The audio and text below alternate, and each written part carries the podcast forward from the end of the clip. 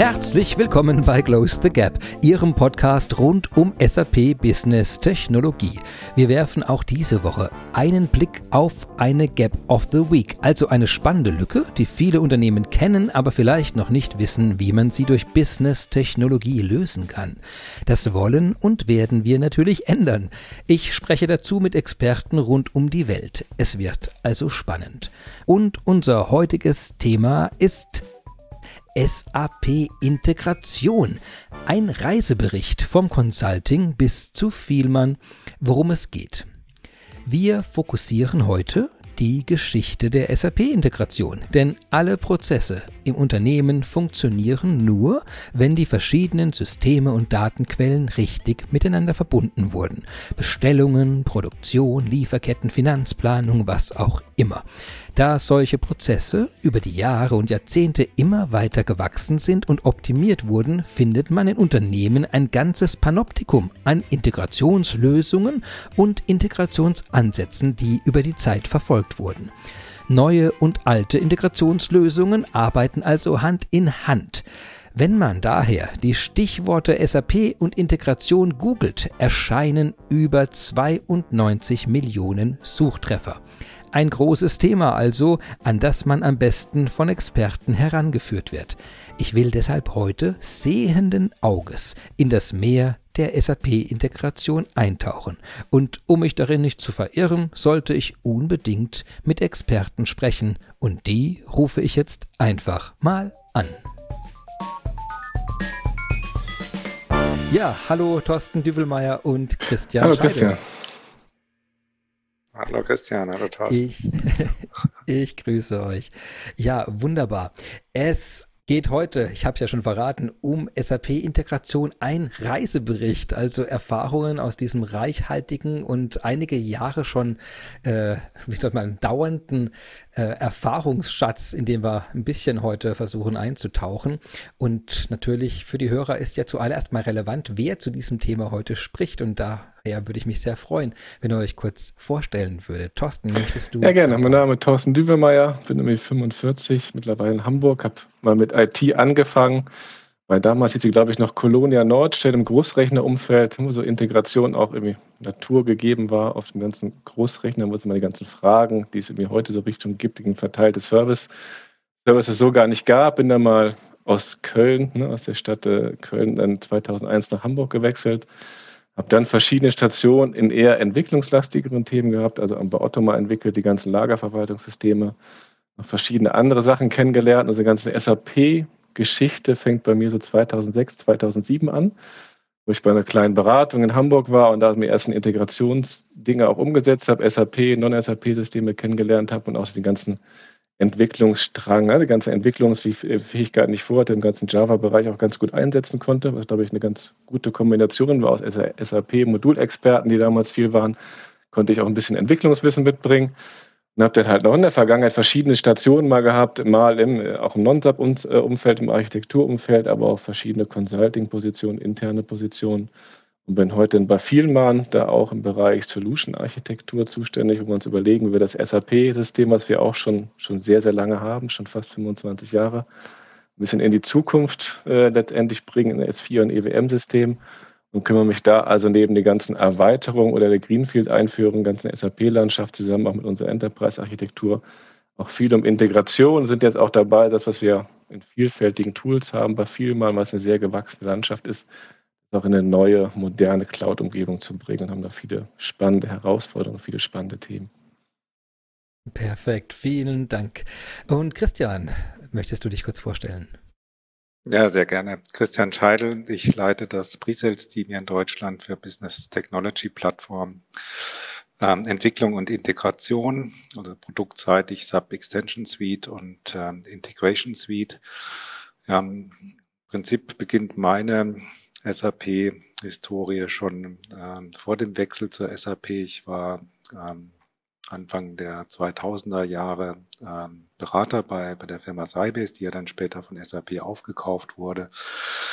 Ähm, bin dann dort auch in, in den Pre-Sales-Bereich gewechselt und dem dann auch bis, bis heute treu geblieben mit ähm, einer Zwischenstation bei, bei Business Objects und mit der Übernahme von Business Objects kam ich damals zur SAP, habe ähm, sehr viel im Bereich gemacht, dort äh, Datenmanagement, also insbesondere Integration auch aus, aus dieser Blickrichtung ähm, miterlebt und, und mitgestaltet ähm, und ähm, leite jetzt seit äh, drei Jahren das äh, Team BTP Development und Integration und ähm, habe natürlich ähm, hier ein bei, bei mir im Team auch einen sehr starken Fokus eben auf das Integration-Thema. Ja, das ist ein ganz zentrales Thema bei, bei unseren Kunden und äh, freue mich auf den, auf den Austausch. Heute. Wunderbar, ja, vielen Dank schon einmal. Ich glaube, Integration ist ja im Kern von jedem Business-Prozess und ich glaube, es läuft sehr wenig bis gar nichts, wenn die Sachen nicht ordentlich integriert sind. Aber mir fällt immer wieder auf, dass es für den Anwender, der das ja verwenden soll, ein fast unsichtbares Thema ist. Also die, die Leute setzen das einfach mal voraus, dass sozusagen die digitalen Rohre verlegt sind und die ganzen Sachen funktionieren. Deswegen vielleicht erstmal zur Einordnung. Ähm, was man überhaupt unter Integration bei so einem SAP-Thema versteht. Also da wird ja nicht geschraubt und gedübelt, sondern da wird ja irgendwas anderes getan. Ähm, Thorsten, willst du mal kurz vielleicht in zwei, drei Sätzen äh, ein Gefühl dafür geben, was, was integriert man denn da? Womit überhaupt? Genau, also was du angesprochen hast, ein ganz spannendes Thema. Ne? Es gibt immer auch aus meiner Erfahrung gibt es ja auch heutzutage ne, fancy App-Web-Oberflächen, wo man irgendwie Leute mit begeistern kann, wo ein Chef auch gerne bereit ist, irgendwie Geld für auszugeben oder wo Anwender begeistert sind, man irgendwas liefern kann, eine coole Oberfläche, irgendwas funktioniert besser. Aber die ganzen Integrationsteil dahinter nimmt man immer nicht wahr. Es gibt nur einen Punkt, wenn man ihn wahrnimmt, wenn er halt nicht geht. Ja, solange alles geht, ist irgendwie, ist, ist nichts da, hört man nichts davon, sieht man nichts davon, aber hatte ich auch verschiedene Beispiele so in meiner Historie, wenn dann irgendwer anruft, ne, dass irgendwie viele Mitarbeiter nach Hause gehen oder die Autobahn füllt sich, weil LKWs nicht mehr abgearbeitet werden können. Dann ne, kommt, sieht das immer in Fokus und das ist immer eine Klassiker, dass man dann auch was tut und mehr investieren will, wo man vielleicht früher viel gekämpft hat. Aber im Grunde bildet so aus meiner Erfahrung, ne, es ist halt SAP schon ein hoch integriertes System, wo sehr viel selbst integriert ist. Aber es ist halt schon mal der Kernpunkt, um verschiedene, immer, äh, letztendlich äh, Supplier, also ne, verschiedene Konnektoren, die man halt mit Businesspartnern hat. Es können halt Kunden sein, können Lieferanten sein, wo wichtige Daten liefert, um die ganzen Businessprozesse eben nicht im Kern SAP-System selber, sondern auch mit den ganzen Partnern drumherum am Laufen hält. Also ne, teilweise Bestellungen werden rausgeschickt an Kunden, Lieferanten, Wareneingänge werden Lieferavisen gemacht. Und das hat sich halt irgendwie stark entwickelt. Ne? Da gibt es halt früher verschiedene sehr proprietäre Formate, hat man viele, viele für früher verschiedene Tools gab, wo es auch früher viele verschiedene Hersteller gab. Aber Integration erstreckt sich im Grunde bei den ganzen Business-Prozesse, die es irgendwie so gibt. Ne? Überall im Kern Integration dabei. Wird heute sehr viel mehr als früher. Aber ich sag mal so, die, auch die ne, vielen wahren wirtschaftlichen Prozesse so im Kern, da habe ich viel Erfahrung mitgemacht, sind immer so auf Basis von Integration von Daten, dass es die Prozesse letztendlich smooth und optimal laufen. Und im Idealfall ist es eben genauso, der Anwender kriegt nichts mit, es wird alles unterirdisch, ne, werden die ganzen Schnittstellen automatisch laufen nur halt früher viel, ne, viel für, für, für Prozesse gewesen, also eher so ein bisschen Mittel zum Zweck. Und da kommen wir vielleicht noch später drauf. Heute ist Integration vielleicht auch so ein bisschen Enabler von Daten, von Möglichkeiten. Das glaube ich auch immer mehr an Bedeutung gewonnen über die Jahre. Mhm. Jetzt ist äh, ein Aspekt von dem, was du beschrieben hast, das ist, glaube ich, sehr, sehr eigen zu so SAP-Integration, dass man eben nicht einfach nur Mitarbeiter mit irgendeinem System verbinden muss oder Teile im Unternehmen, sondern dass man so viele Unternehmen miteinander auch verteilen muss, äh, verbinden muss.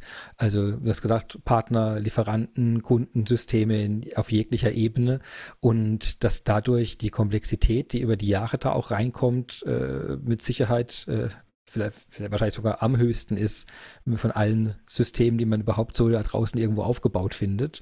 Und das ist etwas, was dann für die Leute einfach unsichtbar ist. Eben nur, wenn meine Bestellung plötzlich fehlschlägt, warum auch immer, dann ist man zwar frustriert, aber man ist sich der Komplexität überhaupt nicht mehr im Ansatz bewusst.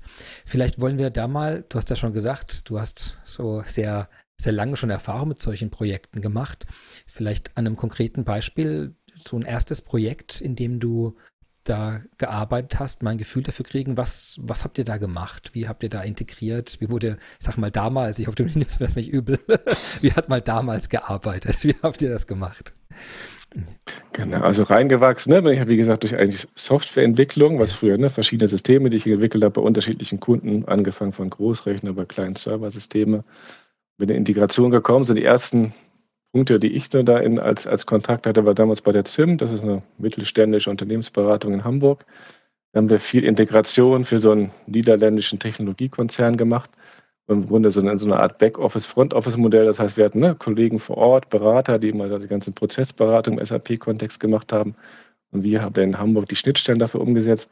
Das war im Wesentlichen für die verschiedenen Bereiche, also einmal Licht und Fernseher, dann verschiedene Dinge, die verkauft haben, auch verschiedene Leger, die ganz über Europa verstreut waren. Wo wir die ganze Supply Chain da im Wesentlichen äh, integriert haben. Und da war es immer viel was, ne? relativ spezieller Bereich Integration. Das heißt, man hat sehr viel Kontakte, ne? das heißt, mit sehr vielen Leuten reden. Man hat nicht nur, ne? es gibt sonst typische Berater, reden eher so im SAP-Kontext, dann gibt es Vertriebler, die reden dann viel mit den ganzen Partnern oder Logistiker, die im Lager zuständig sind. Und Integration ist immer so ein bisschen das Bindeglied. Das heißt, man muss sehr viel kommunizieren, abstimmen.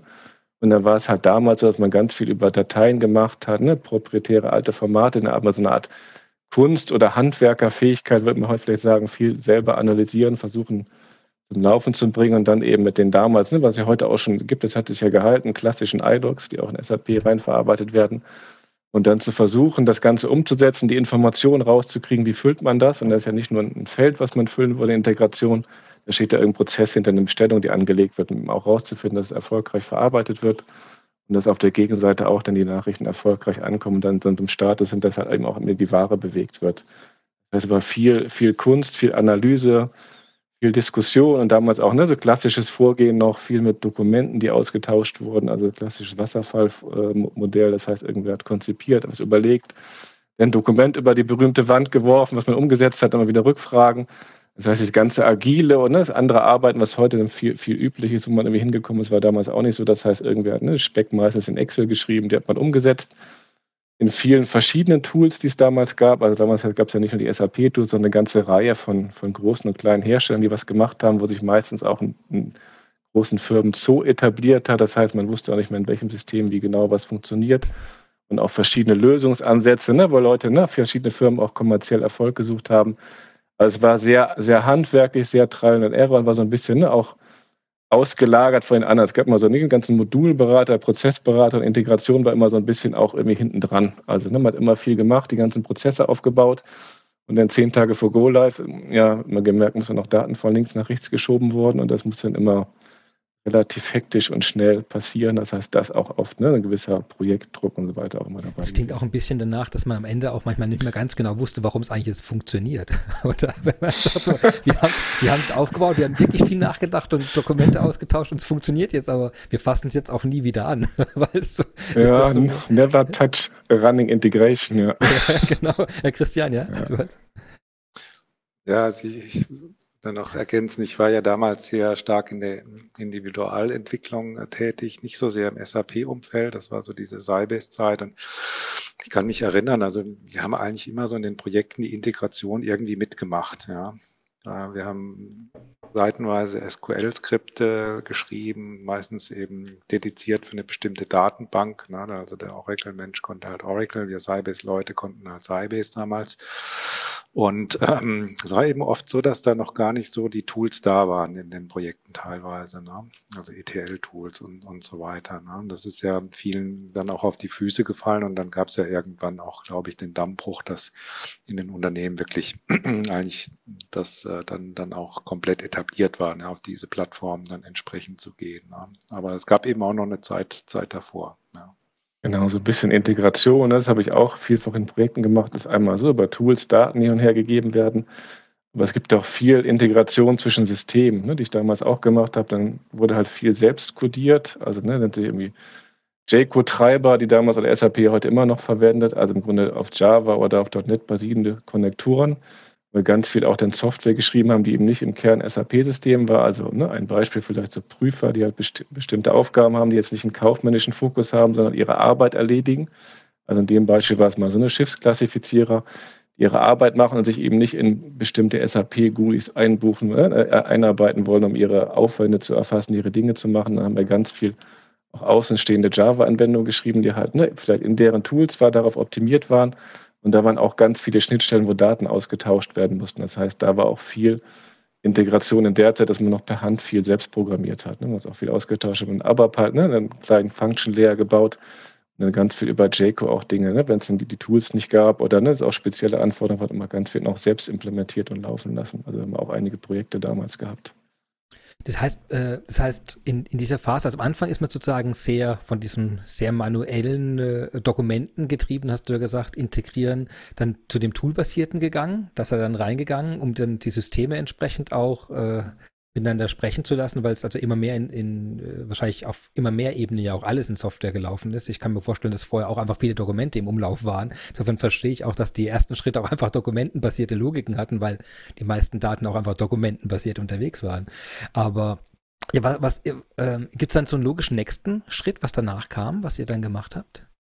Dann verwendet hat. Ja, genau. Ne? Was also passiert ist, hat sich auch die SAP dann parallel entwickelt. Ne? Also auch da hat es eben die SAP angefangen zu, zu, adressieren und dann auch ne, vielfältige Namen für die ganzen Tools entwickelt. Also fangen wir an mit der XI, mit der Exchange Infrastructure, glaube ich, hieß es damals. Da haben wir noch kurz die Version 2.0 kennengelernt. Da wurde es ja ne, im Grunde in 3.0 also die ersten etwas professionelleren Versionen, die irgendwie auch stabil gelaufen sind. Ne? Da haben wir damals bei Zimt viel damit gemacht, noch einiges an großen Lösungen gezaubert. Ne? Erinnere ich mich auch so an, an Mappings, wenn man irgendwelche Lieferavisen hat, also wo dann Kartons, LKWs, halbe Paletten, Mischpaletten.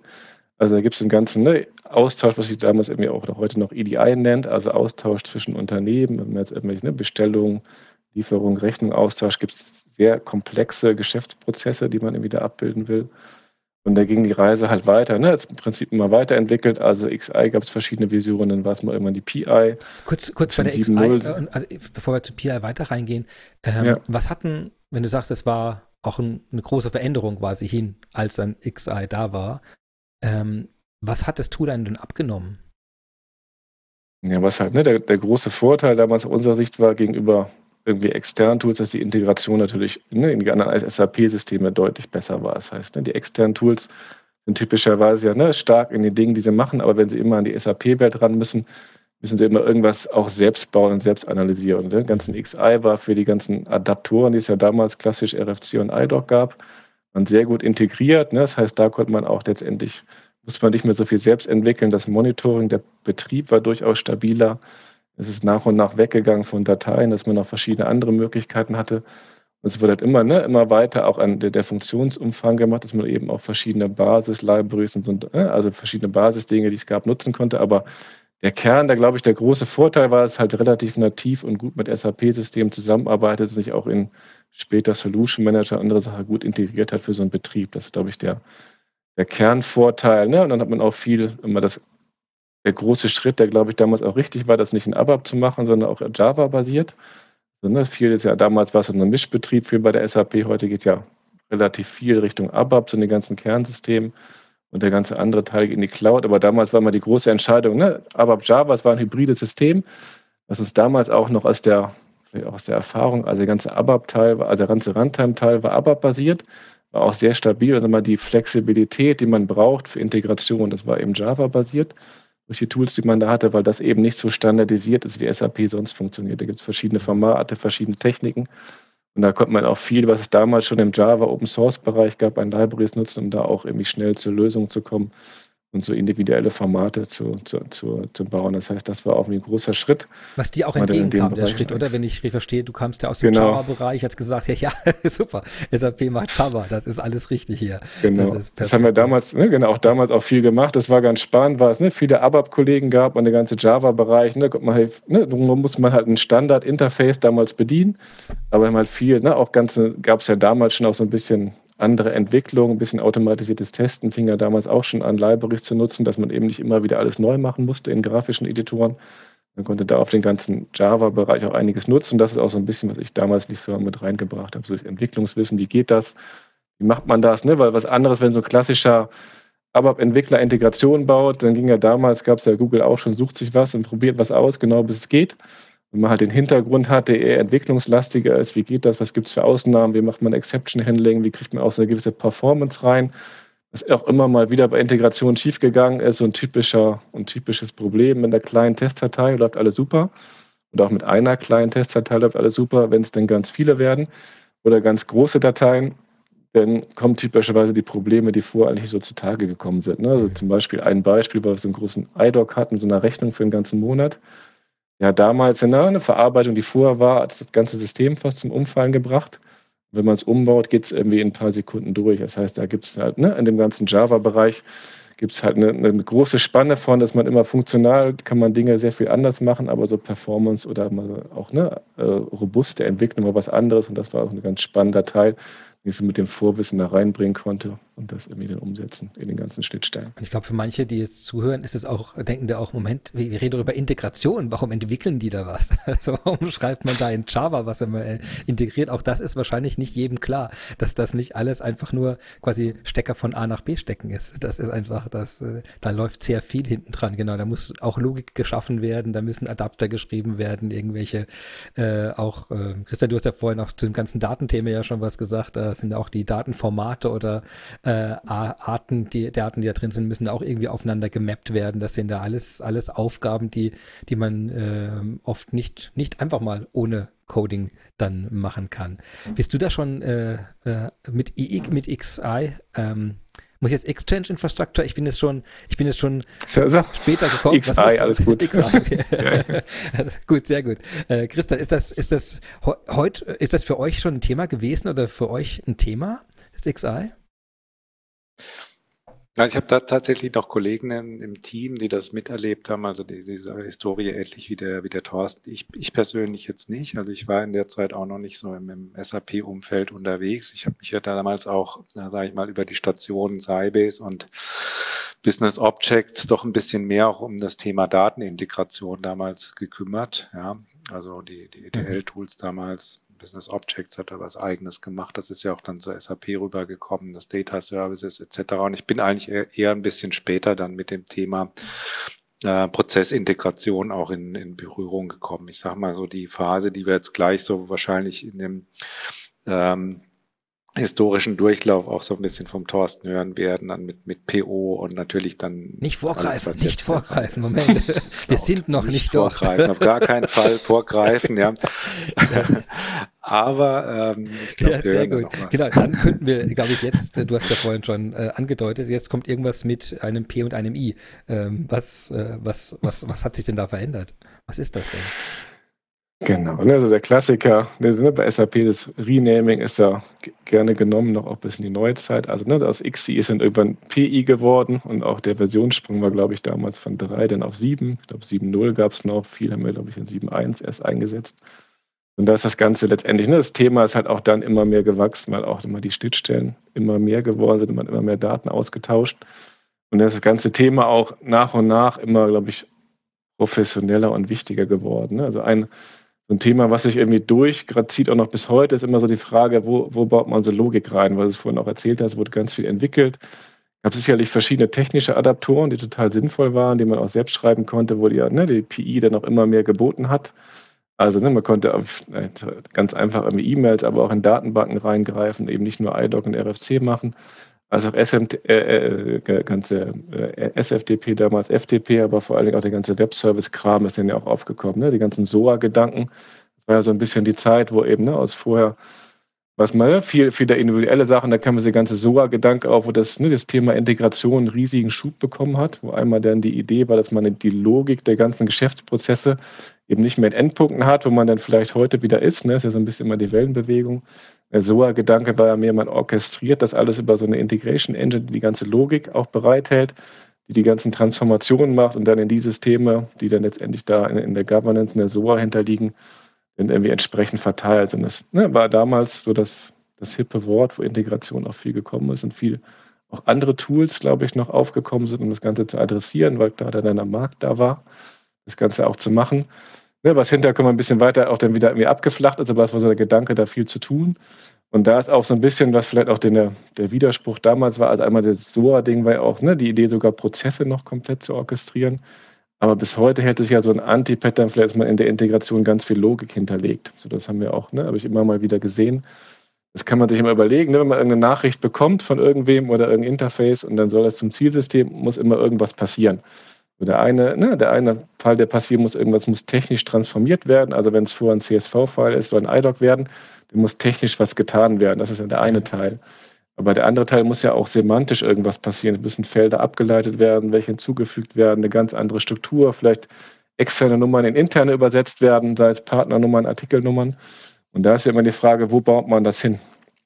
Und da ist, ne, glaube ich, in der Zeit viel passiert, dass man das alles in eine Integrationsschicht gepackt hat, was man tun kann, was dann auch teilweise sehr schnell möglich ist, aber so immer, ne, wenn man dann an Betrieb weiterdenkt, da kommen irgendwie Änderungen rein, wenn man immer so eine harte Abhängigkeit ist in der Integration, immer weiter diese ganze Logik kodiert werden muss und man die auch da betreiben muss. Das heißt, dann ist auch viel so passiert, das ganze aktive Monitoring von Prozessen ist dann auch in die Integrationsschicht gewandert, wo es eigentlich gar nicht hingehört. Das heißt, der Experte von Prozessen ist immer so im Endsystem, im Backend-System. Und eigentlich sollte es da passieren. Ne? Ist ja auch die Reise dann später hingegangen. Aber das war so die Welt, wo der ganze Integrationsbereich so der Kern war und da auch ganz viel Magie passiert ist und es dann relativ groß und mächtig geworden ist. Das Thema. Wurde es, äh, wurden diese Sachen dann wahrgenommen auch als ein sehr wichtiger Bereich in der IT fürs Unternehmen oder wie, wie stelle ich mir das denn so vor? Weil es gibt ja, also nur weil ein Thema jetzt so zentral ist und so viele Aufgaben hat und äh, wirklich, glaube ich, jeden Nutzer ja eigentlich direkt auch berührt, wenn man das so anguckt, äh, ist das, wurde es in der Zeit auch so wahrgenommen als ein zentrales Thema, als in der ja. Strategie und allem oder ist das was, wo man ein bisschen für kämpfen musste, um die Sichtbarkeit auch dieser Wichtigkeit ja. zu haben? Ich glaube, es ist damals mehr geworden. Gefühlt war es eher ein Thema von Toolherstellern. So wäre es meine, meine Wahrnehmung gewesen. Das heißt, mehr aufgebracht haben es vielleicht Beratung noch in Teilen, aber mehr Toolhersteller, die ganz große, mächtige Plattformen gebaut haben und die halt über ne, Marketing und Vertrieb versucht haben, in den Markt zu bringen. Heißt, dass die Wahrnehmung jetzt in meinem Unternehmen, dass das einen höheren Stellenwert bekommen hat, in anderen war damals, glaube ich, noch nicht so. Das ist mehr so ein bisschen von, von Markt und von irgendwie Toolherstellern getrieben gewesen. Mhm. Was auch nicht leichter gemacht hat, wahrscheinlich, diese, die eben die, ja. die Projekte durchzubringen. Und weil das ist, ähm, du hast ja schon bei ein paar Sachen angedeutet, wie sehr sich, ähm, wenn wir es hier in dem digitalen Software-Umfeld, äh, die es verändert sich die ganze Zeit. Und äh, ein, ein Aspekt davon ist ja eben, dass auch Produkte dauernd umbenannt werden, weil einfach das Produkt drei Jahre später auch ein sehr anderes Produkt ist, als das Produkt nur vor drei Jahren war. Und man muss irgendwann auch mal ja die Umbenennung dann äh, so vornehmen, dass das, was drinsteckt, mittlerweile auch dem Namen irgendwie entspricht. Und ich glaube, gerade beim Integrationsthema hier, wie du sagst, wenn da plötzlich die ganze Logikschicht drin ist und das Monitoring noch reinkommt, dann kann ich es ja irgendwie auch nicht mehr Exchange Infrastructure nennen. weißt du, muss ich ja irgendwann wirklich auch sagen, okay, wir sind auf einer ganz anderen Ebene unterwegs. Wir sind auch nicht mehr auf der Infrastrukturebene unterwegs, sondern wir sind auf einer anderen Schicht unterwegs. Also kann ich zumindest gut nachvollziehen. Und das Ganze, wir sind ja immer noch äh, lange vorm, vom Cloud-Zeitalter. Also äh, eigentlich nicht, eigentlich sind wir nicht lange vom Cloud-Zeitalter, wir sind aber vom Betrieb her äh, deutlich vorm, vorm Cloud-Zeitalter. Ähm, genau, was noch so ein bisschen ne, als Ergänzung, ja. also auch das hat sich so ein bisschen, ne, wenn wir noch bei, bei PI gerade waren, also der ganze SOA-Gedanke hat sich, glaube ich, im Wesentlichen, gerade nochmal überlegt, in der PO dann wieder gespiegelt, weil ich, das war, glaube ich, der Schwenk in der PI war noch eher so, ne? XI näher, sehr integrationsfokussiert. In der PO ist eben dieser ganze SOA- und BPM-Teil, der im Wesentlichen, glaube ich, dazugekommen in der Zeit. Dass man dann eben nicht nur einen Datensatz über eine Schnittstelle von A nach B übertragen hat, sondern die ganzen Prozesse dann eben auch mit in die PO gepackt hat. Das heißt, das ist, glaube ich, da der große Wandel gewesen, man da auch, ne, net, net wie wir BPM hieß das Produkt, glaube ich, mhm. damals, am Ende zumindest, dass man eben dann auch wirklich Prozesse, ne, es können ganz einfache Prozesse sein, Nachrichten sammeln oder irgendwas aggregieren, auseinander machen. Aber damals ne, war auch eine der, der großen Initiativen, damals auch bei der SAP, eben das ganze BPM-Thema mit aufzubauen, man auch wirklich Prozesse mit abbilden konnte. Ne. Es können auch ganz komplexe Dinge, also ich habe auch mal auf einer ich glaube, es war eine DSRG-Veranstaltung gesehen, da hat dann einer seinen Prozess gezeigt, ob es Artikeldaten oder sowas waren, also irgendwas Komplexes. Er hat gesagt, ich habe den Prozess ganz klein geschrieben mitgebracht, hat eine Tapete von zehn Metern klein geschrieben auf dem Podium ausgerollt. Und das war dann sein Prozess, der in die Integration gewandert war. Ne? Wie auch immer man das bauen, testen oder noch schlimmer betreiben kann. Aber es war halt da möglich, ne, in dieser Welt halt die ganze wirkliche Logik von, von Geschäftsprozessen dann da viel, viel mit reinzubringen. Ne? Vielleicht verschiedene mhm. Systeme anzurufen, irgendwas zu machen, Bestellungen abzugeben, zu prüfen, an weitere Systeme zu machen, vielleicht eine E-Mail zu schicken, irgendein Okay einzuholen. Das heißt, da ist ganz viel Logik dann ne, in dieser Zeit eben in die Integrationsschicht gewandert. Ne? Einmal über Nachrichten, aber im, im Wesentlichen, glaube ich, im SAP-Umfeld durch diese BPM-Komponenten.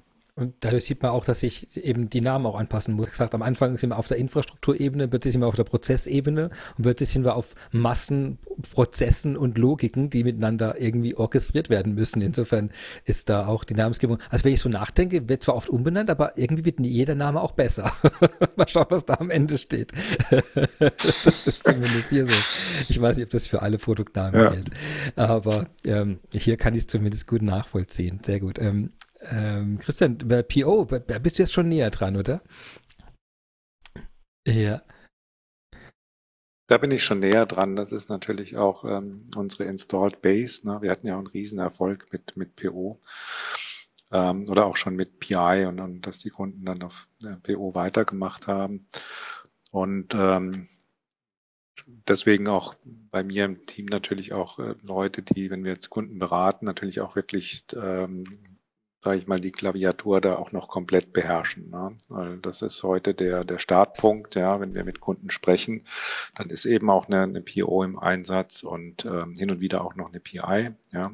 Ähm, das war dann teilweise aus der Wartung und so weiter. Wir haben auch so ein bisschen Themen mit den, mit den Add-ons, äh, B2B-Bereich zum Beispiel etc. Aber das, das, ist so der Punkt, wo wir, wo wir viele Kunden tatsächlich abholen und klar müssen wir uns damit ähm, entsprechend ähm, natürlich beschäftigen. Ja. Das ist auch unser, unser Ziel, ja, dass wir da, ähm, sage ich mal, äh, Brücken bauen und, und äh, Konzepte entwickeln mit den Kunden, ja, ähm, dass man natürlich den, den Weg von A nach, ich darf es jetzt wieder nicht sagen, wohin es jetzt weitergeht, ja, aber in die, in die nächsten Phasen dann auch äh, nehmen kann. Ja. Aber das ist, ähm, ich würde sagen, das ist auch immer noch Sehr, sehr gut. Also dann sind wir jetzt aber, glaube ich, was die, ich nenne es mal klassische Integration anbelangt, oder? Dann, da sind wir eigentlich am, am Ende dieses, äh, dieses, was aber immer noch ja sehr, sehr weit eingesetzt wird, aber was, was Firmen selbst bei sich betreiben, was äh, also Serverbedarf, was Administrationsaufwand bedarf, all diese, die einfach die klassische IT-Aufgaben äh, umfasst. Ähm, und dann ja. Genau, vielleicht noch ein, eine Ergänzung vielleicht noch, ne, was dann auch passiert ist. Also dann gab es ja die PO der, oder die PI, der hat sich auch lange gehalten als Name. Was die SAP dann irgendwann gemacht hat, ne, aber das glaube ich, gab dann dieses Peak, wo man halt viel da reingebaut hat, SOA-Gedanken. Und dann, ne, ich weiß nicht genau, wann jetzt diese Microservice-Welt dann eher irgendwie aufgekommen ist, aber da war schon der Gedanke, dass das vielleicht nicht die ganze Richtung für die Zukunft war.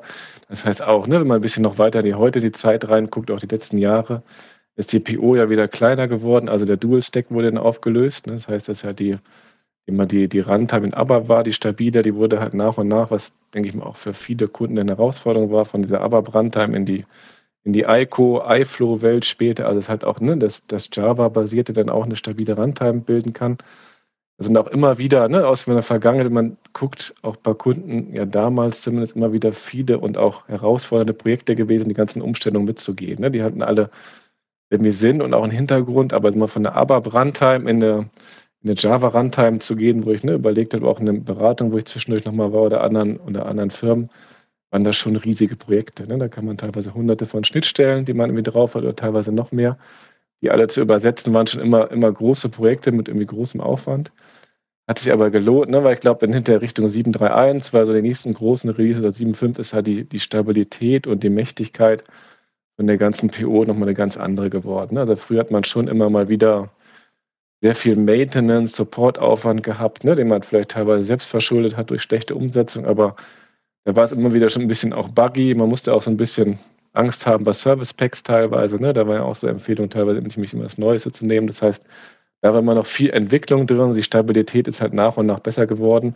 Das ist auch eine heutige PO, ne, die man noch on-premise hat, kann im Prinzip ne, im Wesentlichen wahrscheinlich funktional das, was man so braucht, darüber kann man viel abbilden, darüber kann man auch sicher Millionen von Nachrichten darüber schieben.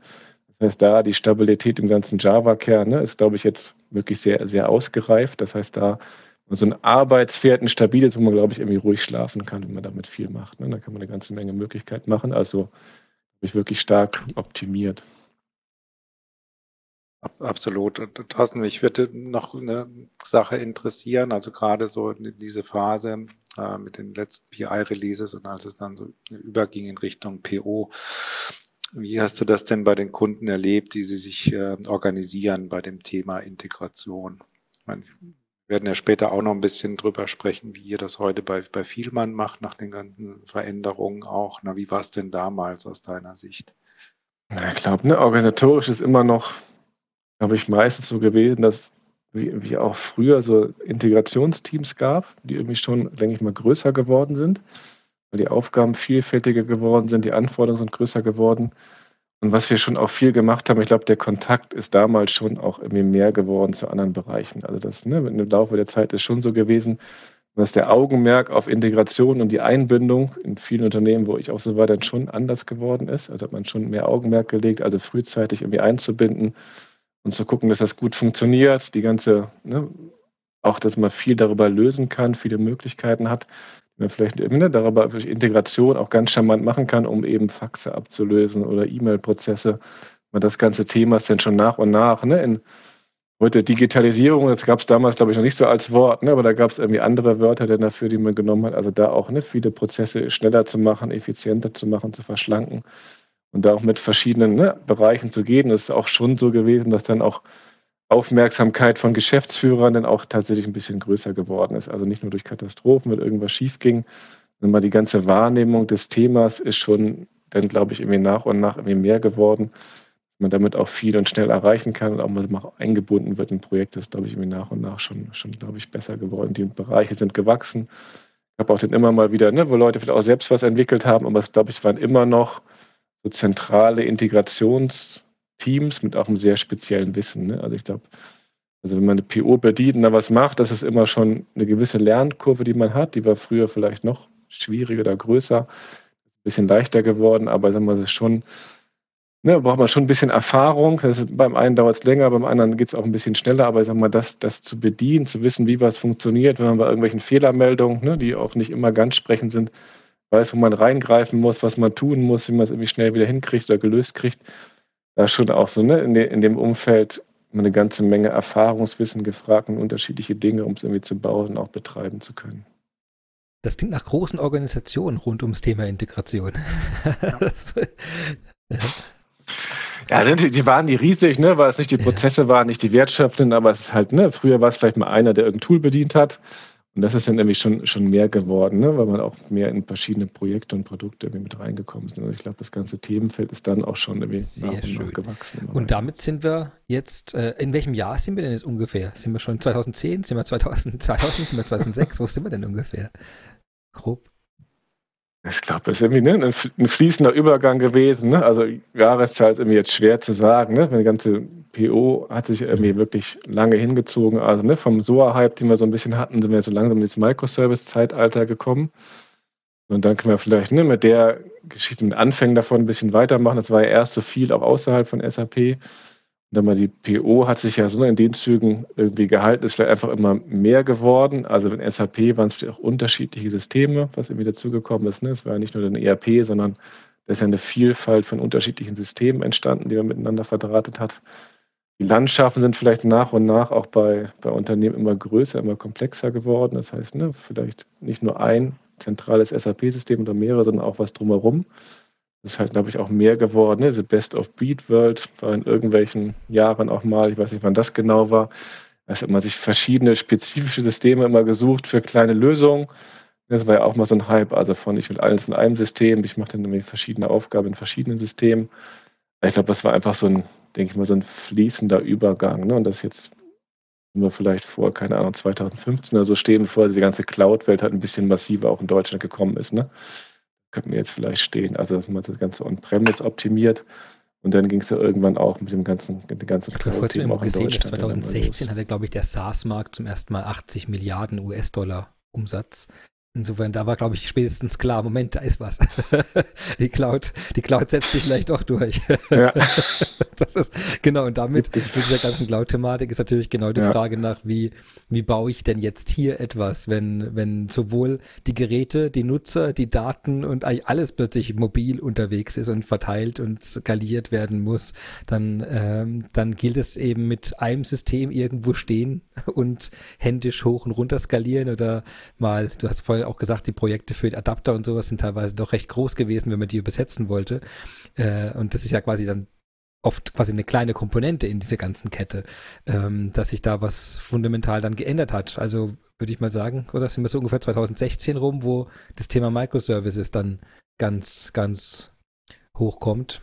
Ähm, was, ja. was, was kam da? Wer hat da, wer hat da was gerufen? Welche, auf welches Problem ist man gestoßen, wo man gesagt hat, oh, Moment mal, jetzt, wir haben eine Aufgabe und die können wir es mit dem klassischen Setup hier nicht mehr gut lösen.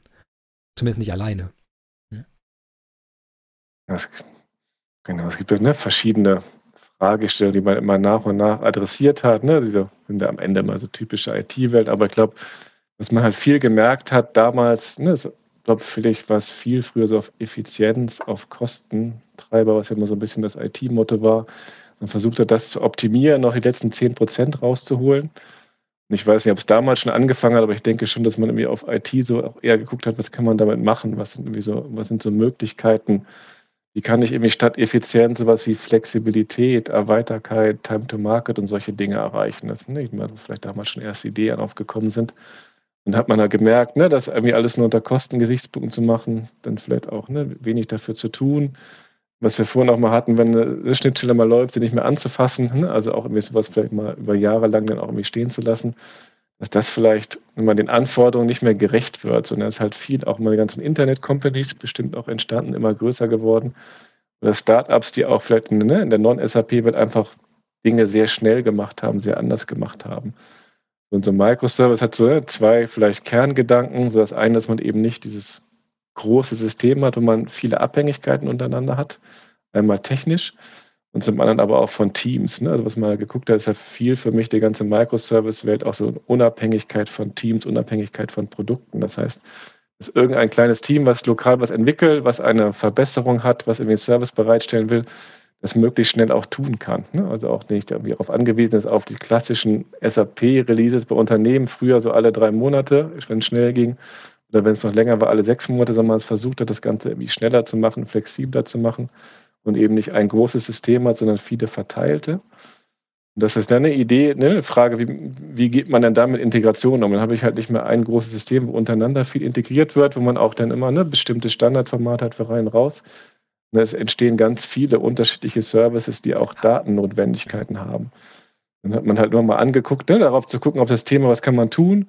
Und so ein Weg, den sicherlich viele gemacht haben, was man eben diese ganzen, im Kontrast zu der SOA-Welt, die dann halt ne, auch in Verruf geraten ist, dann zu sagen, okay, dann machen wir eben Integration möglichst lean und möglichst klein, also im Idealfall einfach nur ein REST-Call, HTTP-Verbindung und die ganze Logik wandert raus in die Microservices. Und das war ja mal eine Welle, die kann man überlegen, vielleicht heute sich auch wieder ein bisschen geändert hat. Und ob das vielleicht auch immer sinnvoll ist, kann man sich auch die Frage stellen, dass jeder das immer wieder für sich selber macht und das Ganze immer umsetzen muss. Aber der Gedanke war mehr, also ne, dann irgendwie eine nicht so große Schnittstelle zu machen mit nicht so viel Logik und die ganze Intelligenz in die Services selber reinzulegen, sondern kam halt ne, die Ideen, wie kann das passieren, wie ganze Restparadigmen irgendwie aufgekommen ist, dass man da macht, also HTTP-basierte Kommunikation, man irgendwie austauscht ganz neue ne, Probleme aufgekommen sind, klar, aber es war erstmal so der, der Gedanke, dass in die Richtung gegangen ist. Also sind viele Systeme entstanden, die viel mehr Daten miteinander ausgetauscht haben, ne? auch in, in, in, schneller Zeit. und bei diesem Austausch, das überlege ich gerade, ähm, wenn ich, äh, gerade bei der Microservice, ist es ja auch eine ganz andere Logik, wie man so ein System jetzt testen könnte. Das habe ich ja vorher so verstanden, sind alle sozusagen in einem System alles unter Kontrolle und auch wahrscheinlich Dauer, Laufzeiten und solche Sachen oder auch ein Monitoring ist an einem Punkt plötzlich. Das wird sich wahrscheinlich auch an dem Punkt, muss man sich das ja alles wahrscheinlich neu überlegt haben wie man, wie man mit, Fehl mit Fehlersuchen umgeht, wie ich mit dem Monitoring-Prozess umgehe. Also weiß nicht, was da noch alles dazu hängt jetzt hinten dran, aber das ist ja, das stelle ich mir als sehr funde Änderung vor in dem Bereich, in dem du bist. Genau.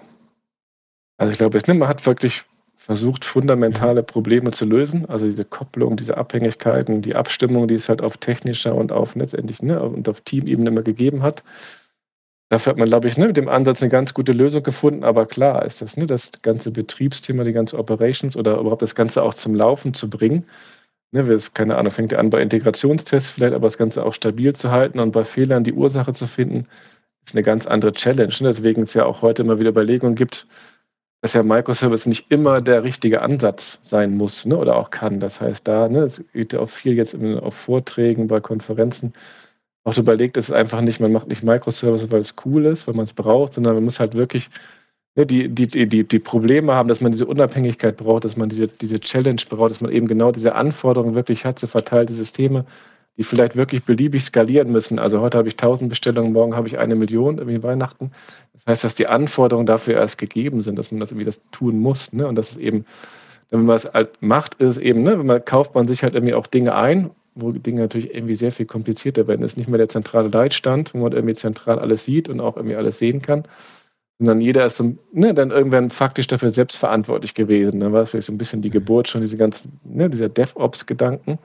Das heißt, ne, früher war es ja auch so, ne, klassischerweise bei Integration, aber insbesondere auch im SAP-Bereich war es ja sehr oft so, ne, irgendwer macht eine Anforderung, irgendwer entwickelt und irgendwer betreibt das. So, und die waren, das waren losgelöste Abteilungen voneinander, ne, die erstmal nur mal, vielleicht mal kommuniziert haben, aber im Wesentlichen Dokumente ausgetauscht haben.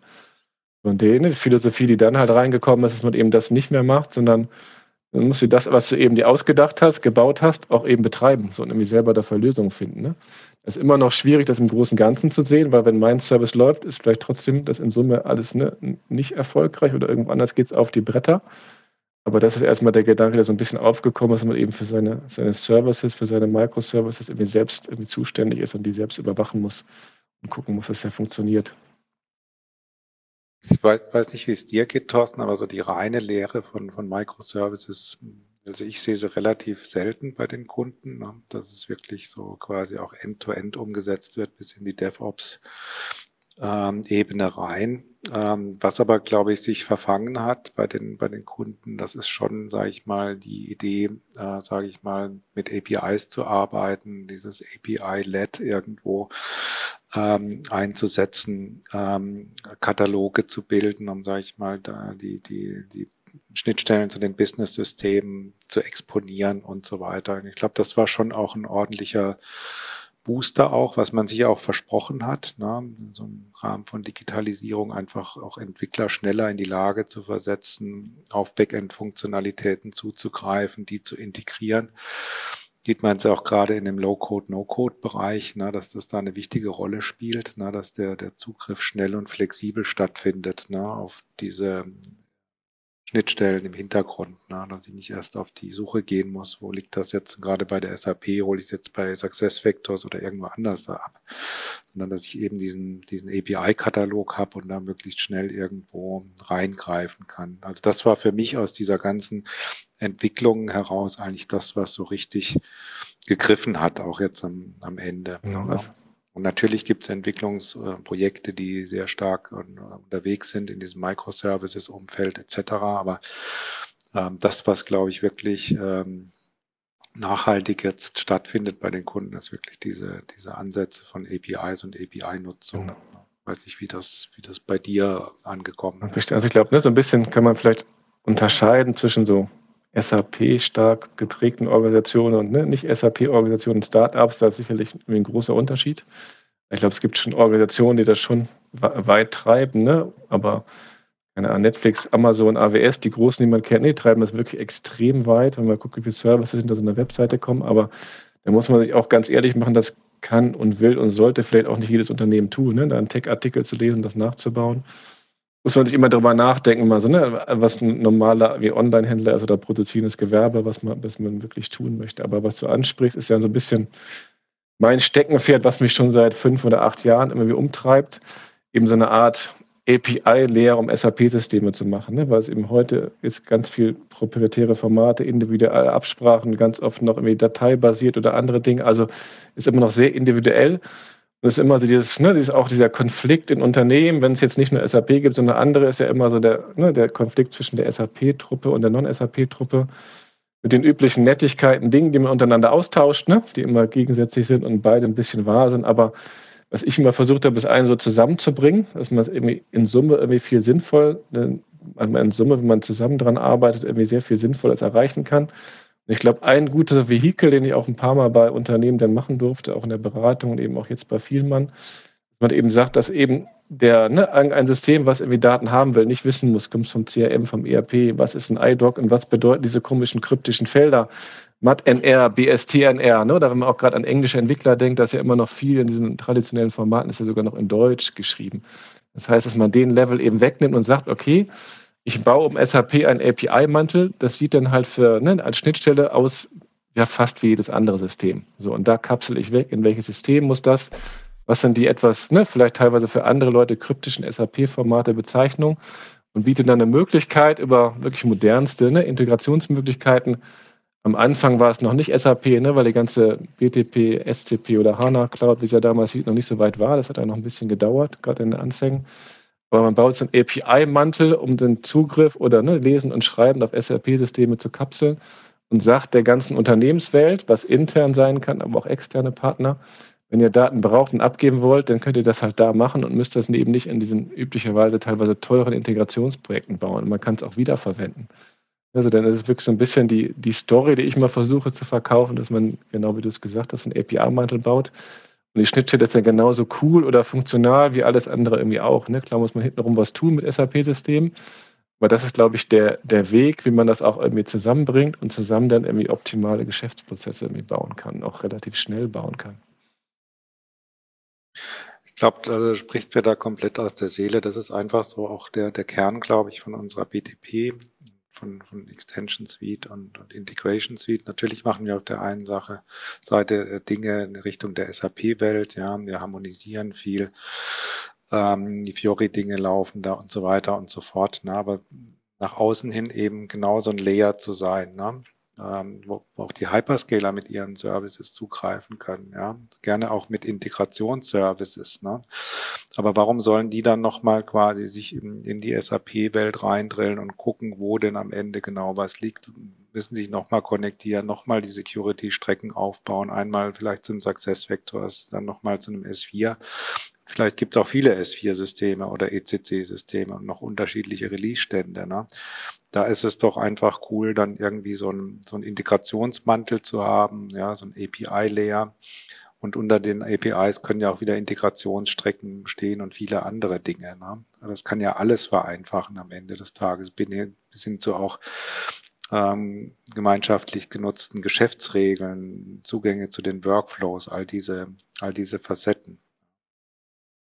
Und wo, wo steht ihr da jetzt ähm, bei, bei Vielmann mit diesen, mit diesen Entwicklungen? Wie würdest du das einsortieren? Oder vielleicht auch ein bisschen früher, wie hat es begonnen bei euch? Genau, also was wir gemacht haben, ne, bei Vielmann gab es ja vor jetzt drei, vier Jahren auch, was, auch viel eingeläutet hat, halt einen Wechsel an der Unternehmensspitze, das Mark Vielmann als Unternehmen übernommen hat.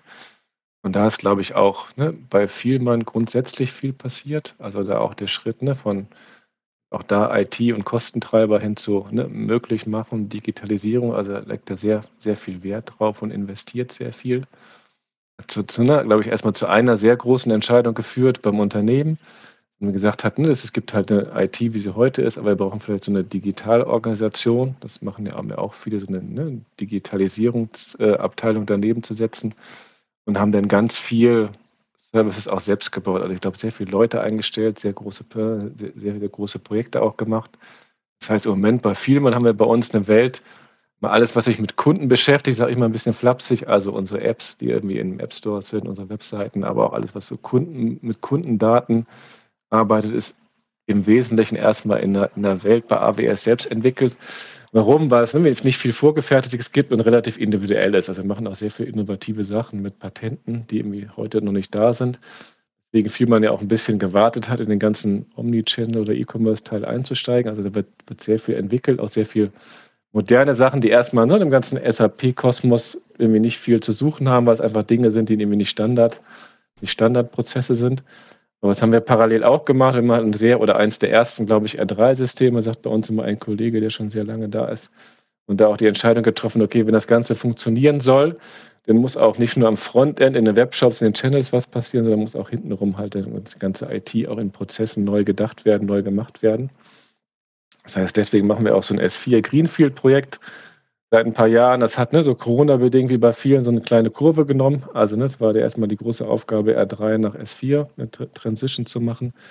Und letztes Jahr war halt die Kurve E-Commerce, was ein bisschen später geplant war, glaube ich. Das heißt, da die ganzen E-Commerce-Channels enablen, also ne, den Webshop an den Start bringen für verschiedene Produkte, aber auch irgendwie ein Vielmann Dass man jemand ausprobieren möchte, wo man, es gibt ja auch verschiedene andere äh, Firmen, die es anbieten, wo man sich individuell auch digital jetzt schon Sonnenbrillen oder auch bald andere Brillen anprobieren kann. Und sind dann eben ne, hingegangen, neben dieser reinen S4, R3-Transformation, das ganze Greenfield neu zu machen, wo ich dann auch bei Vielmann vor gut eineinhalb Jahren angefangen habe, das Ganze erstmal als Solution Architect zu gucken, wie entwickelt man alles, also wie ist so S4 neu, S4 anders, aber auch ne, zu gucken, dann haben wir relativ schnell auch gemerkt, okay, ist eben nicht nur ein R3 S4 Wechsel, sondern der wesentlich vielleicht sogar größere oder für mich persönlich spannendere Wechsel ist eben in S4 ne, als, als ne, ist auch zu machen, aber das als Lean, Clean Core, wie immer man es nennen will. Also das halt relativ standardnah zu halten und nicht wieder die ganzen Individuallogiken da reinzubauen, sondern eben das, was die SAP ne, Extension Integration Suite nennt, auch wirklich dann in die Cloud rauszugeben. Das heißt, dann haben wir uns dann angeguckt, wie können wir das Ganze ne, überhaupt ins Leben bringen. Bei uns anfangen, dann haben wir diesen Enterprise-Trial gemacht, der für uns relativ reizvoll war, der auch damals ja neu war. Und eben dann die Möglichkeit, verschiedene Dinge einfach mal ne, anzufassen, zu probieren, auszugucken, ne, auszuprobieren, was da geht, was möglich ist, was gibt es überhaupt. Auch die Sicherheit zu schaffen, okay, ne, was wahrscheinlich, ne, sehr wahrscheinlich, aber es auch in unserer Infrastruktur funktioniert, machbar ist, Leute die nötigen Skills haben. Das heißt, wir haben verschiedene Sachen ausprobiert, haben uns einen relativ interessanten POC gesucht, der damals, also ne, aufgrund von immer die Möglichkeit, also immer die, muss man immer irgendwie Budget bekommen, was in Unternehmen immer so eine gewisse Herausforderung ist. Und haben dann so eine Überwachung für SAP-Systeme gebaut. Ne? Das heißt, wir machen das ja traditionell im Solution Manager in verschiedenen anderen Sachen. Aber was wir dann mal gemacht haben, also wir haben bei Vielmann so ein Dashboard für alle Prozesse und Systeme, wo SAP im Moment halt nicht so, ne, früher nicht so beteiligt war. Das heißt, da sind wir hingegangen, haben in der Cloud eine API-Schicht bereitgestellt, um eben den Status, also die Gesundheit, einen Health-Check von den ganzen SAP On-Premise-Systemen abzubilden. Und das Ganze nach außen geliefert und bauen das jetzt auch ne, bei uns noch ein bisschen weiter moderner aus. Also als POC eine Business-Überwachung von den ganzen SAP-Systemen, die im ersten Schritt technisch war, aber im zweiten Schritt wollen wir jetzt auch KPIs einbinden, bauen eigene Fury-Apps dann auch in der BTP weiter auf. Also haben wir uns einen Enterprise teilgenommen, hatten dann eine Lizenzverhandlung und sind so dann dieses Jahr oder Anfang dieses Jahres mit dem produktiven Account gestartet und machen eigentlich zwei Sachen im Prinzip genau der SAP-Strategie entsprechend, also die Integration.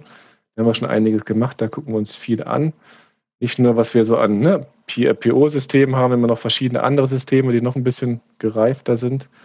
Und da ist wirklich der Gedanke, ne, es wird bestimmt nicht ganz schnell gehen, sondern es wird ein bisschen dauern, das zu übersetzen. Aber die Idee ist wirklich, das in die Cloud zu bringen, um diese ganzen Infrastruktur, Patch-Aufgaben, was ich vorhin schon mal angesprochen habe.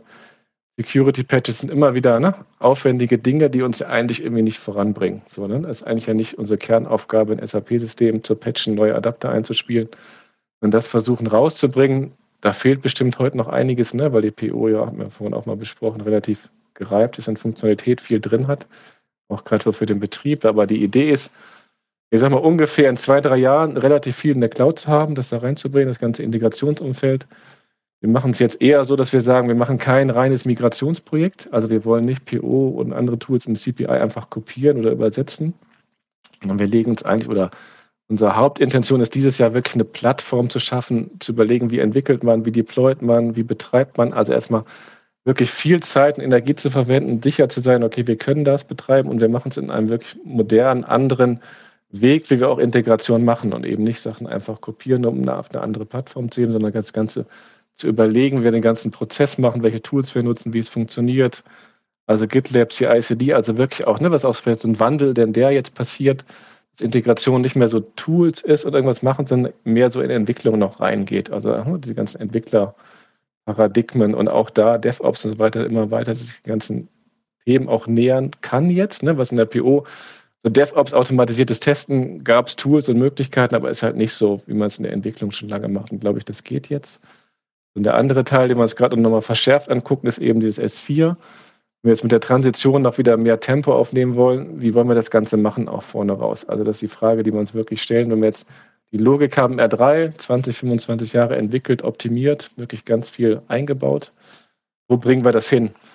Und jetzt sind wir noch im Überlegen, ne? weil also das wirklicher Clean Core würde ja bedeuten, man macht nichts und ist wie Cloud. Ist so das Ziel, was man auch haben muss, aber das wird bestimmt heute nicht einzuhalten sein. Also nicht bis zum Ende. Das Ziel muss man haben und auch wirklich konsequent haben. Und wir überlegen gerade, wie wir das eben machen, weil wir uns auch Unternehmen noch so ein bisschen transformieren, wachsen wollen, Omnichannel aufbauen wollen. Da wollen wir gucken, wie gehen wir mit so Monolithen um, dass wir eben dann auch nicht in der Zukunft davon wieder gebremst werden. Wie kann man das machen? Ist ne, eine ist Clean Core und dann Erweiterung eben in der Extension Suite auch ganz klar in die Cloud rauszubringen. Und dann auch das, ne, verschiedene Sub-Accounts so pro Fachlichkeit, also das auch da Unabhängigkeiten zu machen, Kommunikation über APIs, über Events. Da wollen und werden wir eine ganze Menge machen.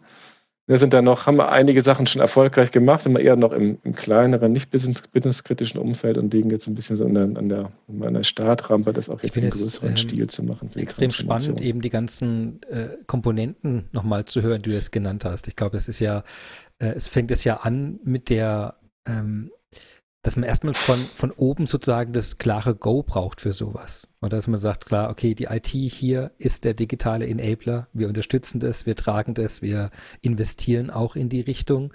Dann die nächste Entscheidung eben zu sagen, okay, wir gehen auf die nächsten Versionen, auf die neuesten Versionen überhaupt dieser Software, die da ist, dafür. Wir folgen dieser Lean Core, also wir, ent, wir ent, ähm, entfernen sozusagen alles aus dem Kern, was wir nicht dort wirklich mehr brauchen, wo wir es bemerkt haben, aber auch ein neues oder notwendiges bauen wir nicht in den Kern wieder rein.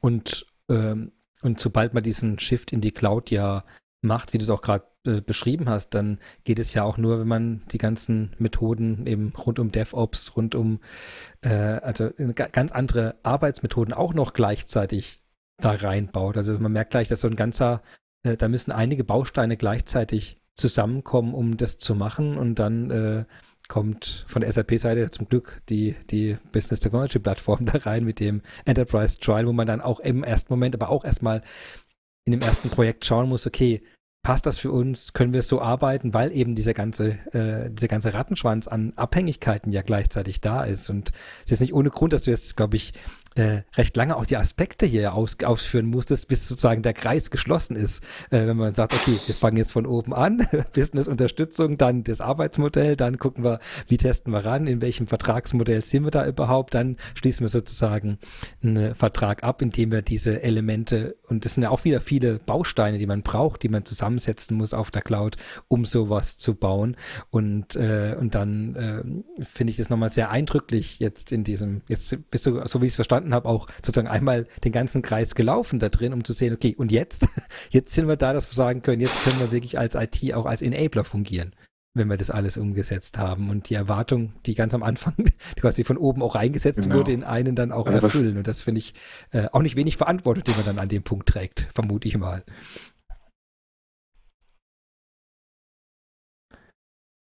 Genau, ich glaube, es gibt ne, sehr viel technische Herausforderungen, so Infrastruktur, wo wir auch einiges machen mussten. Also die Backend-Systeme enablen, alles, ne, Cloud-Connector, Netzwerk, da muss man eine ganze Menge tun. Vertraglich, ne, hast du gesagt, ist irgendwie sicherlich auch einiges zu regeln, aber ich glaube, was so der, also auch für viele traditionelle SAP-Organisationen, so der, der große Schritt ist halt so, so ein Mindset-Wechsel. Also von ein Premise-System, was ich ne, irgendwie anfassen kann, gefühlt, wie das im Rechenzentrum kann ich gucken, zu dem, mhm. wie, wie entwickle ich oder wie mache ich überhaupt Dinge in der Cloud. Also das ist eben nicht mehr, ne, ich gehe zu irgendeinem Entwickler, der schraubt mir das, hat ein Feld dazu. Einfach dieser Mindset-Wechsel, ne, dass man überlegt, wie, wie baue ich so einen Prozess, wie baue ich so eine Applikation, wie spielt das zusammen. Das ist einmal ne, für, für viele Leute, die es wirklich umsetzen, so ABAP, ne, Mindset, die Leute, die 20 Jahre ABAP gemacht haben, das habe ich halt auch so ein bisschen in meinem Team erlebt. Ne? Die sind da wirklich Profis und total fit drin. Aber dann kommt es halt zu, zu ganz anderen Fragestellungen in der Cloud. Also ne, Source Code Verwaltung kennt man nicht, irgendwie Security, alles, was man so in der Cloud tun muss und tun nicht tun sollte.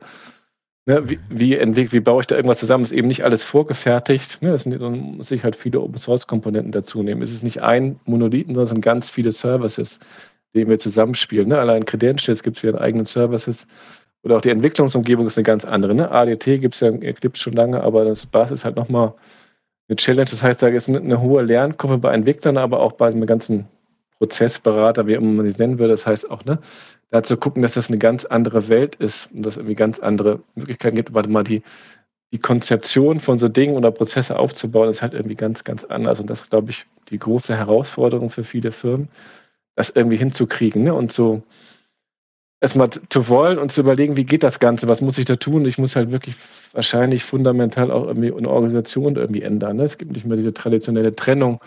Auch da ist ja ne, dieses DevOps, ne, Thema muss irgendwie da reinkommen. Das heißt, dass irgendwie direkt ne, mit, von Infrastruktur bis irgendwie Fachexperte oder im Idealfall sogar Endkunde Leute zusammenarbeiten. Also das berühmte crossfunktionale Teams, agile Arbeitsweise. Das heißt, ne, auch man release nicht mehr alle drei Monate, man macht riesige Integrationstests, solche Dinge, sondern man kann das halt am Tag machen. So, und wenn man halt in der App irgendwas haben will, ein Feld fehlt, gibt es ja sogar die sind genannten Key-User-Tools oder In-App-Extensibility, die kann man vielleicht auch einfach sofort machen. Oder Teile Key-User können auch einfach Dinge selber tun in dem Bereich. Das heißt, da, ich glaube, ne, habe ich auch in dem Artikel, glaube ich, am Ende geschrieben, ich glaube, jetzt ist so ein, ein spannender Zeitpunkt, damit wirklich anzufangen zu befassen. Also ich glaube zu sagen, ne, man stellt alles um und alles in der BTP ist möglicherweise jetzt noch sehr, sehr früh, geht für Kleinunternehmen vielleicht, aber ich glaube, der Zeitpunkt jetzt, ne, mal zu gucken, was so geht, kleine Proof of Concept zu machen, auch mal eine App da reinzulegen, mal externe Partner anzubinden, der ist, glaube ich, jetzt echt da, weil ne, ich glaube, der Zug wird halt dramatisch weitergehen und schneller werden. Und auch im SAP-Bereich wäre, ne, auch so meine Wahrnehmung ist, glaube ich, ne, es gibt ja immer viele Versuche auch von Produkten, aber ich glaube, der Weg, den die SAP jetzt eingeschlagen hat, sowohl mit der Cloud, also mit den Tools, mit den Ideen, die sie machen, ist, glaube ich, der, der lange halten wird, ne, was ja sonst schon mal mit, mit Produkten auch nicht so war, die dann auch mal schnell abgekündigt wurden. Und da jetzt irgendwie loszulegen, Wissen zu sammeln, Dinge aufzuprobieren, auch ne, zu gucken, wie betreibe ich die, ist, glaube ich, jetzt irgendwie da oder demnächst. Ne? Ist vielleicht nicht für alle Unternehmen, müssen auch nicht alle. Aber ich glaube, es bietet schon irgendwie, irgendwie Möglichkeiten, so da auch der, ne, der Strategie zu folgen und auch eben schnell zu werden und irgendwie auch ne, was schnell Lösungen zu liefern, Mehrwert zu schaffen, der dann echt möglich ist. Ne? Mit einem stabilen Kern, der immer noch sicherlich lange das Wichtigste sein wird, das Rückgrat von den allermeisten Unternehmen. Aber eben darauf aufbauen kann man eben schnell mal Sachen auch machen und schnell umsetzen, die nicht, nicht im Kern gemacht werden müssen.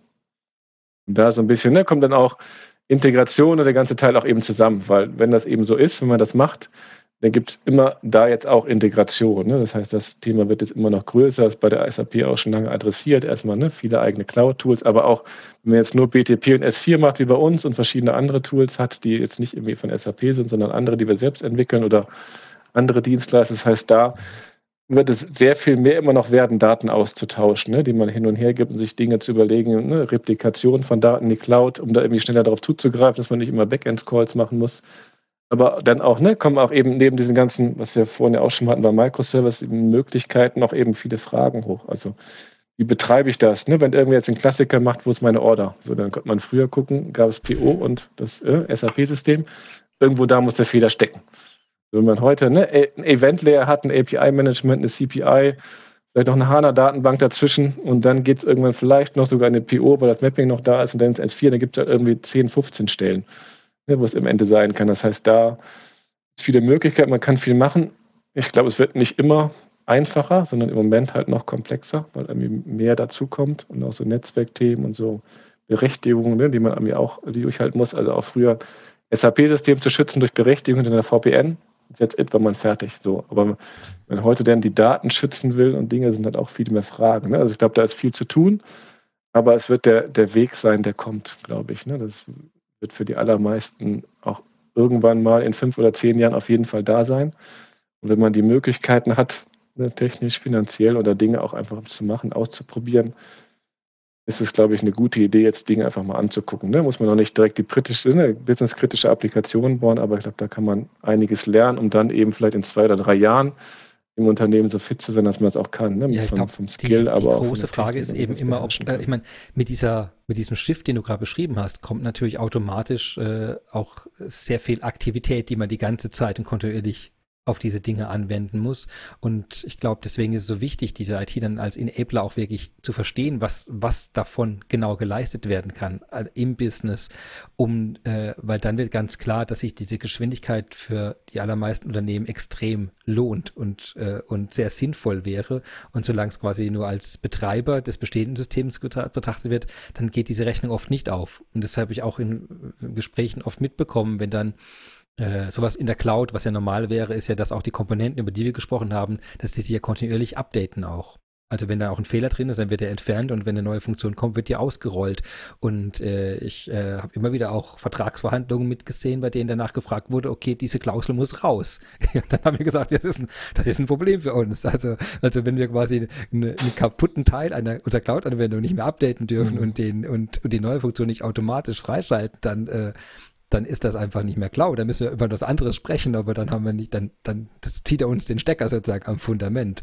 Und, äh, und das ist, wie du sagst, das sind dann so, so vor allem dann Mindsets, die noch da sind. So, nein, äh, da muss alles freigegeben werden, was wir machen, weil da hängt doch so viel davon ab. Und das ist zwar richtig, aber die Frage ist eben immer, was ist der Aufwand, wie, oder wie viel Geschwindigkeit verliert man?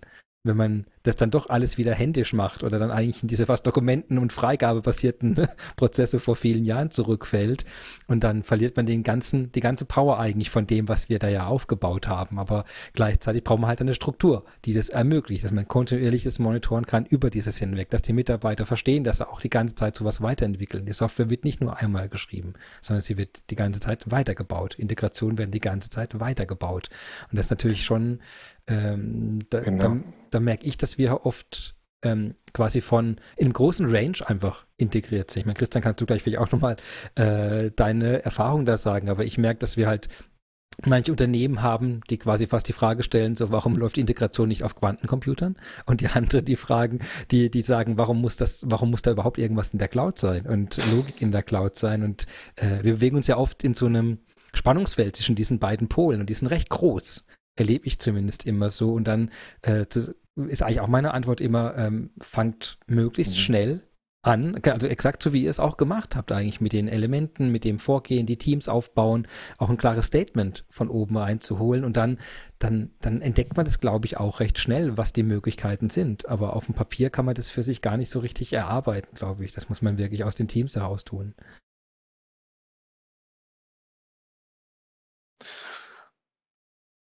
Ja, das sind, sind vor allem ganz, ganz viele kleine Zahnrädchen, die da ineinander greifen müssen. Ne? Also, und wenn es an irgendeiner Stelle halt knirscht, ne, dann ist es halt unter Umständen dahin mit der Agilität. Ne? Und ich glaube, das ist so ein bisschen die, die Challenge, die man hat, ja, sowas ähm, aufzubauen, dass es end-to-end -end auch funktioniert, ja, dass es keine, keine Schwachstellen gibt in, in den ganzen Prozessen. Und ich glaube aber auch, dass die SAP da sehr, sehr stark dabei helfen kann. Ja, also ich erkläre den Kunden immer so dieses ganze Konzept auch mit Low-Code, No-Code und API-Based Integration und so weiter und so fort. Das beginnt eigentlich in den Kernsystemen, ja weil wir da quasi auch mit S4 ein Stück weit, ähm, sage ich mal, den, den technologischen Unterbau so ein Stück weit auch äh, modernisiert haben, auch genau in Richtung dieser, dieser Themen. Das heißt bei uns Core Data Services, also dass ich über Metadaten viele Dinge beschreiben kann, das Datenmodell, aber auch schon äh, den, den Konsum dann später von den entsprechenden Objekten in den Frontend-Tools. Ja, und das ist dann ähm, im Prinzip so eine Kette, die wir, die wir da aufbauen. Das sind Programmiermodelle. Und ich glaube, wir, wir helfen da schon auch den, den SAP-Kunden, da ähm, relativ schnell reinzukommen in das Ganze. Ne? Also nicht erst, sage ich mal, ähm, so eine Strecke vom Scratch irgendwie aufbauen zu müssen und konzipieren zu müssen, bis hinten raus in die DevOps, sondern halt sich schon irgendwo auch entlanghangeln zu können an sage ich mal, solchen Modellen etc. Und ich glaube, Thorsten, ihr habt ja auch zum Beispiel das ISA-M im Einsatz, Integration Solution Advisory Methodologie. Äh, das gibt's jetzt auch für Extensions. Das ist auch nochmal so ein Framework, was den Kunden hilft, ja, sage ich mal, die richtigen Entscheidungen zu treffen. Ja, es gibt halt ganz viele unterschiedliche Integrationsformen und Domänen und Tools, die, die da quasi mehr oder weniger geeignet sind. Und genauso gut gibt es im Entwicklungsbereich, also nicht nur bei SAP, sondern auch bei, bei anderen Anbietern immer auch ganz, ganz viele Optionen. Ja, mache ich das zum Beispiel bei uns noch in ABAP oder gehe ich in Cloud nativ? Mache ich das am Ende vom, vom Deployment her in einem Kyma-Container oder sonst irgendwo? Na, da müssen viele Entscheidungen getroffen werden und viele kleine Zahnrädchen müssen irgendwie zusammenspielen. Und irgendwo muss der, der Kit herkommen, der das so ein bisschen zusammenhält. Ne? Und ich glaube, gerade mit solchen Methodologien, mit solchen Ansätzen, die dann auch hier gelebt werden, vielleicht kannst du noch zwei, drei Sätze dazu sagen, Thorsten, wie ihr das einsetzt. Oder auch, du hattest vorhin mal das äh, Thema CAP erwähnt, unser Cloud Application Programming Model, hat man dann schon auch ein Stück weit Guidance ja, auf, auf dieser Reise. Genau, also ne, ist genau richtig, was du ansprichst. Also zum einen nochmal ein bisschen zurück, also Enterprise Teil fand ich total spannend, dass es ne, finanziell so möglich ist, aber noch viel wertvoller war eigentlich der Austausch. Ne? Also wir hatten ja die Chance, halt wirklich mit ein paar wirklich total tollen SAP-Kollegen zusammenzuarbeiten, Meetings zu machen, Dinge zu organisieren jetzt, glaube ich, auch nicht immer bei der SAP so war. Ne? Da war ein total offener Austausch, war sehr, sehr, hilfreich für uns, um da auch so einen, Start zu haben. Also das kann ich ne, auch nur wärmstens ans Herz legen. Das war wirklich super, der auch ne, für uns irgendwie dabei war in dem Service. Und was du sonst beschreibst, ISAM haben wir auch, habe ich immer mal wieder genutzt. Ne? Das hatte immer so ein bisschen ne, den, den Verruf eines Theoriekonstrukts, ne, was irgendwie auch viel irgendwie Folien dabei sind. Aber ich glaube, ne, rein als Ideengeber, sich Gedanken darüber zu machen, ist auf jeden Fall sehr, sehr wertvoll. Ne? Eben nicht da reinzurasseln, Dinge zu bauen, schnell zu machen, sondern zu überlegen, was ist wirklich sinnvoll, wie kann das Ganze sein, was sind Standardpattern. Ne, die, die Schwierigkeit ist natürlich immer, das ins reale Leben zu bringen, was ich glaube ich auch so ein bisschen jetzt dabei, wo dabei seid, das zu adressieren, also wirklich auch ein Werkzeug zu bauen, wo es zumindest nachgehalten werden kann, wo man es irgendwie aufzeigen kann, weil das eine ist ja zu schreiben, PowerPoint zu machen, zu verkaufen. Was ich schon immer wieder gemerkt habe, was auch mir schade ist, ne, das ist für Integrationsexperten, glaube ich, sehr, sehr, sehr gewinnbringend. Man kann auch mit Entwicklern teilweise darüber reden, mit Architekten. Aber ne, das, was mir noch so ein bisschen fehlt, der Schlüssel, das auch Management zu verkaufen. Ne? Ich glaube, als ich dabei war, dann wollten wir es immer mal wieder dem Management verkaufen und sagen, das ist doch das ne, super, wir machen das Integration stabil, modernste Dinge und ist alles voll toll, aber es ist halt der, der Link, ne, das ist immer noch schwierig. Also wenn die in einem SAP ein neues Modul kaufen, Prozess machen, da steht drunter, ich spare 5000 Euro, ich verkaufe schnell irgendwas das ist verständlich für Management. Ne? Aber das, der ganze Wert davon ist immer, kann er wirklich Mehrwerte schaffen, so dass Enable, dass Integration auch in Prozessen irgendwie hilft. Oder auch wenn sie stabil oder anders läuft, ne, dann sagt man immer, es wird dann besser oder es wird dann schneller, aber das, ne, das Anfassbare ist trotzdem immer noch schwierig, aber ne, so die ESM auch jetzt für Extensions ist schon super, da eine Guidance zu haben, was zu überlegen, Patterns zu haben um es eben auch ne, darüber zu diskutieren als Basis hilft. Irgendwie muss man immer ein bisschen gucken, selbst im Unternehmen, was macht da? Was macht man damit? Also wir sind in dem Fall jetzt bei Vielmann relativ schnell durchgegangen, ne, weil wir auch so damit schon ganz gut vertraut waren, haben wir ein Confluence und eine Guidance gebaut. Man muss auch überlegen, ne, wenn es jetzt nächstes Jahr in die Suite kommt, dass man auch ein Tool hat, um es ein bisschen besser zu verwalten, dann werden wir es auch vielleicht noch ein bisschen mehr ins Leben auch der anderen bringen. Aber da haben wir schon einiges gemacht. Und für Extensions ne, gibt es ja auch schon einiges so an, an Dokumenten was sich da formt. Da muss man einfach letztendlich mal, mal gucken, wie wir das da machen. Damals auch viel über, über Trials, über, ne, über, über Missions, die es im Discovery Center gibt. Haben wir uns da einiges aufgebaut und erreicht, aber ne, da auch vielleicht mal so eine Struktur, wann mache ich was. Das klingt aber in auch der Summe sicherlich extrem gut. Ganz ich muss nachher diesen Brillenfinder, Vielmann Finder, hast du gesagt, unbedingt mal ausprobieren, den du erwähnt hast. Oder? Der, der ist live, oder? Der ist. Thorsten, guckst du gerade nach?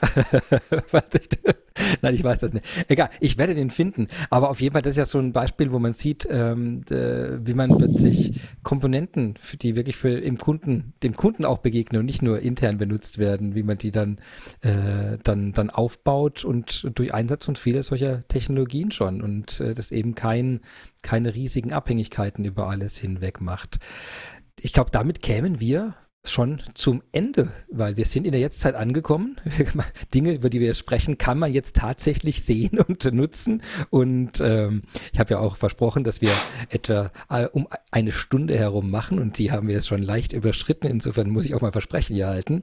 Deshalb kämen wir, wenn das für euch okay ist, zum letzten Teil. Der heißt Famous Last Words. Also sollte ich was vergessen haben, was du noch gerne erwähnen wolltest, worauf du vielleicht auch hinweisen willst, gibt es ein Paper, gibt es ein Event, bei dem du sprichst oder irgendwas irgendwas, äh, was du, oder ein Aspekt, den wir vielleicht noch ausgelassen haben, der aber noch unbedingt erwähnt werden sollte, dann wäre das jetzt äh, eine gute Möglichkeit dafür. Und was nicht, Christian, vielleicht fange ich mit dir an, deine famous last words zur heutigen Folge.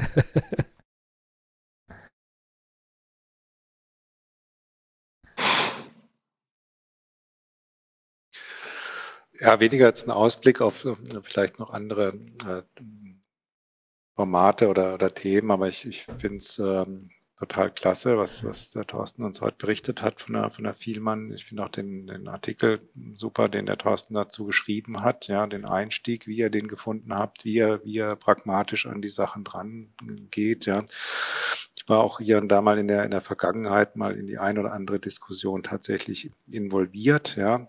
Und ähm, wie das halt so ist. Ja, es gibt ähm, SAP, äh, SAP-Bereich und es gibt halt auch einen Non-SAP-Bereich. Und äh, was euch, glaube ich, oder was dir insbesondere hier super gelungen ist, ist einfach über die, die Plattform auch diese, diese Brücke ba zu bauen, von der du vorhin gesprochen hast. Ne? Also dieses SAP. Ähm, ähm, dieses Umfeld einfach zugänglich zu machen, ja, auch diesen, diesen neuen digitalen Projekten etc.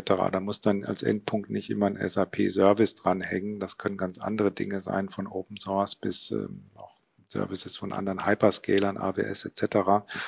Aber ähm, dass das quasi hier so die, die Brücke ist, sage ich mal, zwischen genau diesen beiden Welten. Das ist, glaube ich, super gelungen. Ja, Thorsten, dann ich deine famous sehr last words, diese, zumindest in diesem Reise Podcast. Auf jeden Fall weiter.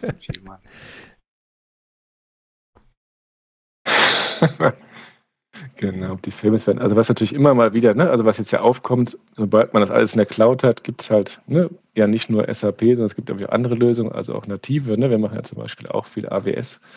Und da ist ja immer wieder die Frage, ne, warum denn SAP, die ich nicht auch immer mal wieder zwischendurch gehört habe. So, ne? Ich habe da irgendwie eine Antwort drauf, aber ich glaube, die, das ist auch so ein bisschen vielleicht Wunsch oder ne, Verpflichtung für die SAP, da auch Versprechen einzuhalten und zu liefern. Also vielleicht ne, so zwei, drei Sachen, die auch einen Unterschied machen, die dann aber auch, glaube ich, eingelöst werden müssen. Ne? Also einmal Vorteil, den ich halt sehe, ist eben genau diese Guidance, dass man eben nicht alles selbst machen muss. Ne? Wenn man sonst irgendwie AWS oder Azure selbst macht, dann muss man noch einige Sachen tun die eben nicht vorbereitet werden. Das ist sicherlich ne, ein großer Pluspunkt. Aber was, ne, glaube ich, auch irgendwie letztendlich dir mitgenommen werden muss oder was man noch gucken muss, ist eben da in der Cloud gibt es halt irgendwie eine BTP. Ne? Das habe ich jetzt schon ein paar Mal erlebt. Und es gibt halt nicht einen Service und noch einen Service und noch einen Service. Na, was halt, glaube ich, ne, eine Aufgabe für die Zukunft sein wird, das wirklich als eine BTP, als eine Plattform zu sehen, als eine Suite. Ich denke mal, da gibt es bestimmt noch Hausaufgaben, die Services zu integrieren, nicht so Dinge zu machen, dass ne, ein Service was kann, was der andere auch kann.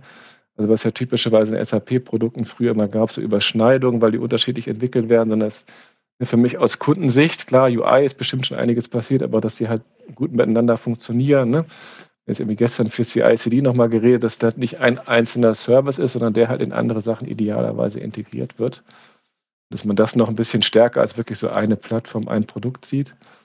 Und ne, was das andere große Versprechen, also ne, ich glaube, viele Unternehmen, große, aber uns, ne, die, da basiert das Geschäft im Wesentlichen auf SAP, ne, was ja auch immer so ein bisschen Werbespruch ist, da passiert viel.